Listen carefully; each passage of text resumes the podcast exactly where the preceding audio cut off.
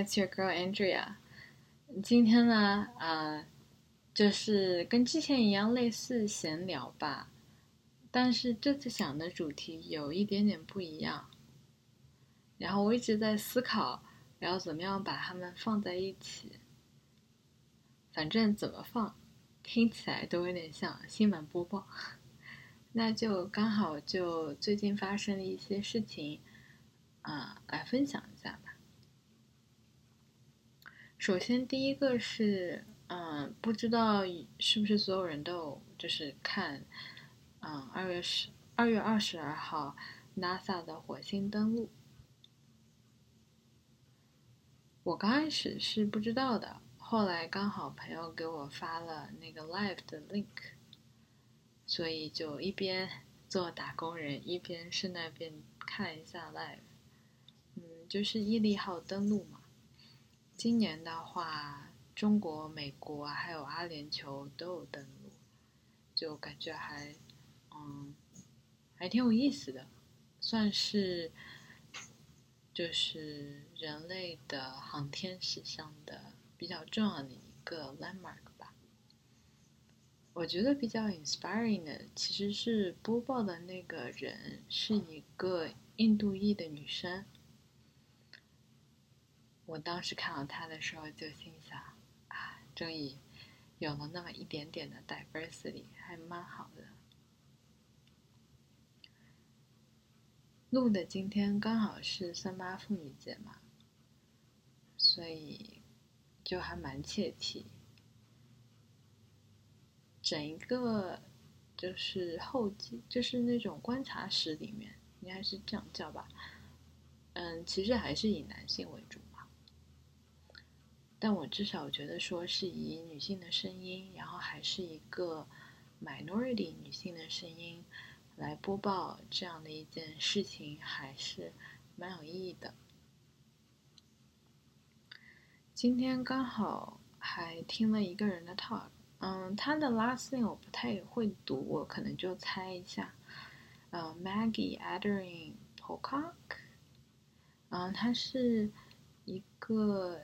呃，非洲裔的，就是 A 就是 African descent，啊，黑人的，呃，British 的一个 scientist，嗯，今天就刚好听到了他讲他从小可能长大的经历，怎么样从小就对天文学非常的感兴趣，后来就去做了天文学家。他是在二零一四年的时候有参加 The Sky at Night。啊，仰望星空就是 BBC 的一个，好像播了很久了，好像两千年左右就开始播，一直播到好像一七年吧。的一个类似于纪录片，类似于 show 这样子，里面会有演员啊等等，嗯，还挺有意思的。然后他就说到那个时候他特别的喜欢就天文学，从小就感兴趣啊。就一直会算这个东西啊之类的，嗯，他还提到了，就是我觉得还非常有意思的一件事情，就是主持人会问他说：“啊，你有没有任何就是让你不舒服的这样一个经历？”嗯，他是一个非常非常自信的人，就整一个啊这种 live interview 他。呃，过程就非常的自信，而且非常的平易近人。嗯，他其实是个非常厉害的科学家，就有非常多的 honorable mention，也是教授啊等等。他在回答这个问题的时候就说：“好像其实并没有。”嗯，但我觉得也有可能是因为他对这个科学的热爱吧。其他个人的一个自信可能会有一点，但他可能不会那样觉得吧。但他确实讨论了一下，就是啊，a woman in diversity in science and space。他又说会有很多女生在进大学的时候去学啊化学啊 bio，但却很少会有人去学物理。我觉得他这个说的非常的对。就好像可能学数学统计的会稍微多一点点吧，学物理的真的很少，嗯，学 CS 的就别说了。对我非常之习惯，就是可能班上只有我一个女生这样子，那你的比例就是很明显的会有差别。其实这两天在增拉妇女节左右看了蛮多关于这方面的，呃，无论是公众号还是那种呃文章。就 obviously it's a gender stereotyping。呀，斯坦福还做了一个研究，就说好像女性对于逻辑思维这方面的啊学科会选的少一点之类的。嗯，我刚开始讲实话，大学的时候就还蛮义愤填膺的，每次一讲到这种事情，嗯，就会很生气。嗯在大学的时候就非常认真，好好学习。从大二可能就是一点码都不会写，啊，大四就已经可以开 carry 别人了。就一直还蛮不甘心会这样被 stereotype 的。特别又是一个作为比较理性的人，然后对人脑也比较感兴趣，这个学科比较感兴趣的人来说，我肯定不会觉得。就是从，呃，是人体学或生物学方面，这是一个 valid assumption。现在的感觉就是，嗯，我会觉得社会给每个人都会有自己的一个角色嘛，无论你是男性、女性，每个人都有奋斗的权利。那他有可能就没有在事业上奋斗，会在别的地方奋斗。那我觉得这件事情没有卑贱，他不一定一定要去学 physics，他可以去做护士，可以去做一些比较符合女性社会角色的这样一件事情。因为其实，在某种程度上，他们不会受到那么多的阻碍。这条路已经很多女性走过了，她们走相同的路会稍微的简单一点。我现在对这件事情是这样的看法。但 anyways 还是非常的鼓励就 women diversity in science 这样子。还有一个也是蛮有意思的，我不知道大家有没有关注过，就是 Microsoft Match 是在三月二号他们发了一个新闻。嗯，总的来说，Mesh 是一个应该是 Oculus 的 competitive product。它呢是 Mixed Reality。我们这里可以稍微科普一下，就是 AR、VR 还有 Mixed Reality 的差别是什么？AR 的话就是 Augmented Reality。嗯，不知道大家有没有玩过 Pokemon Go？就是你把手机对着供给站，供给站就可以跳出来球，然后就可以就是补给、补球啊，补各种各样的东西。或者就是说，啊，就是之前 Google Glass 吧，就是会把比如说那个今天天气映射到那个，嗯，就电影的那个呃眼镜的那个屏屏幕上面。就是把就是 reality 上面的东西到你的一个 visualize 的这这样一个 platform 上面吧。VR 的话就是 Oculus，现在已经到 Quest Two 了，啊，一直在攒钱，非常的想要买。嗯，不知道的朋友，就是 Quest Two 跟之前的版本最大的差别就是之前都是需要一个大的 PC 的，啊，大的 PC 呢比较贵，所以其实那个眼镜没有很贵。那 PC 比较贵，就你需要一个一个主机去跑那个眼镜。Quest Two 的话，它这个眼镜你自己戴上就可以玩了，所以对非常激动人心。那个就是 VR，相当于就是说你在看整一个沉浸式的这样的一个享受，嗯，就相当于是你看出去的整一个就是就是这个 VR 这个体验。Mixed Reality 呢，就是说你戴一个眼镜。但你可以看得到真实的世界，但在真实那个世界上面还有虚构的物件，假设你戴上一个眼镜之后，啊，眼镜上面出现一个盒子，然后你要想办法把这个盒子放到就是你真实 physically 存在的这个桌子上面，这个就是 mixed reality，相当于是把那个 virtual environment project onto 啊 real world 这个样子。我还特地去查一下，因为我特别好奇，就是在 Reddit 上面这群人在想什么。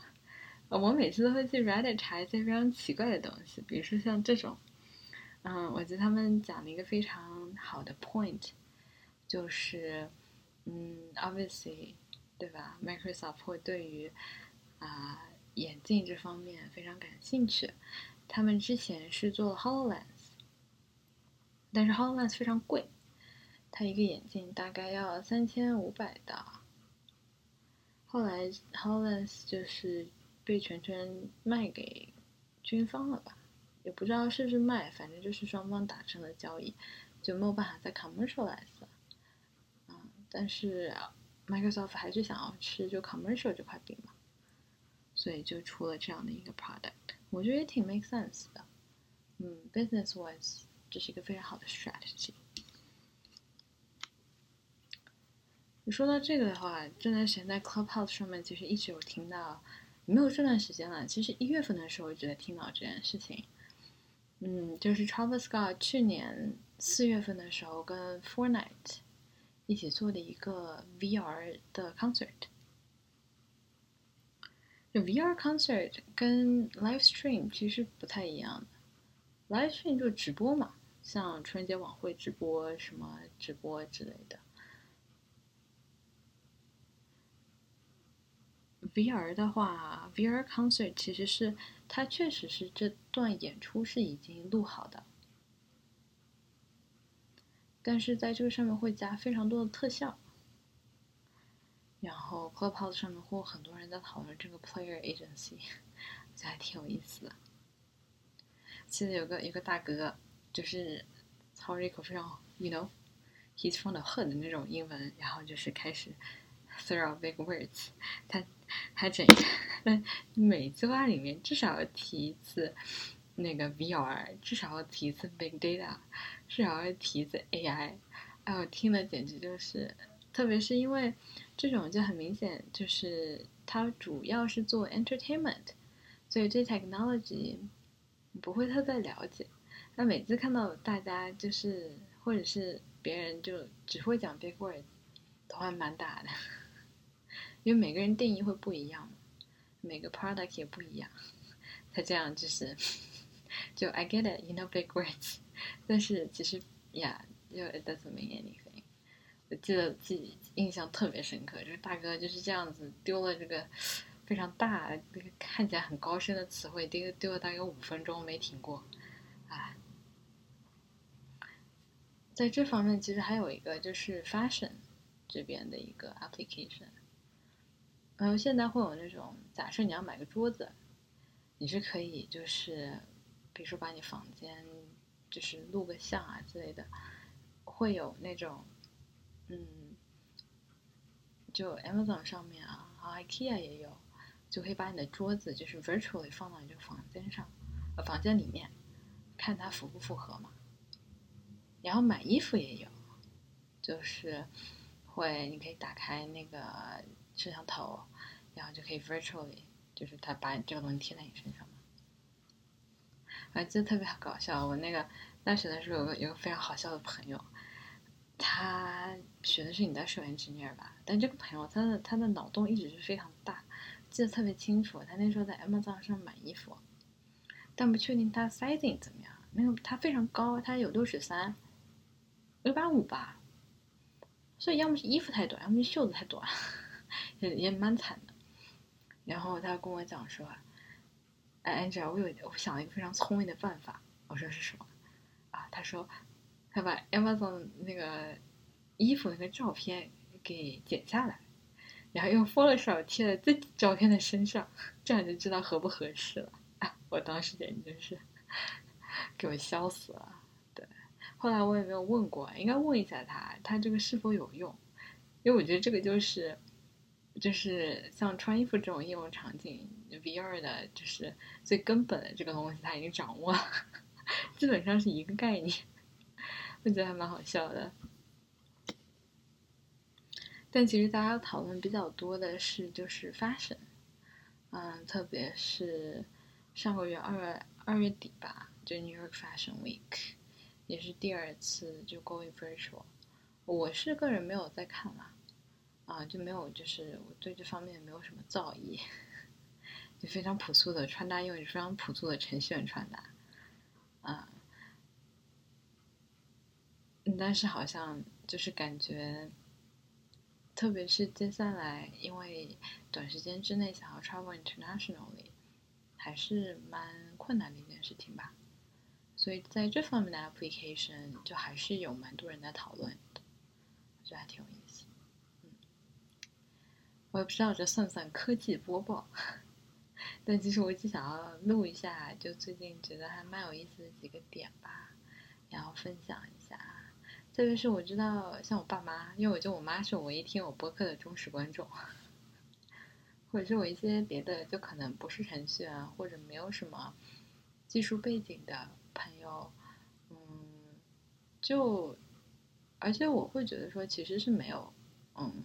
不好的学生一定就是老师没有教讲好嘛，所以其实很多 concept 是可以用非常简单的语言给说明白的。我一直觉得，如果说我可以把一个 algorithm 给我妈解释清楚了，那我基本上所以这个算法没有什么问题了。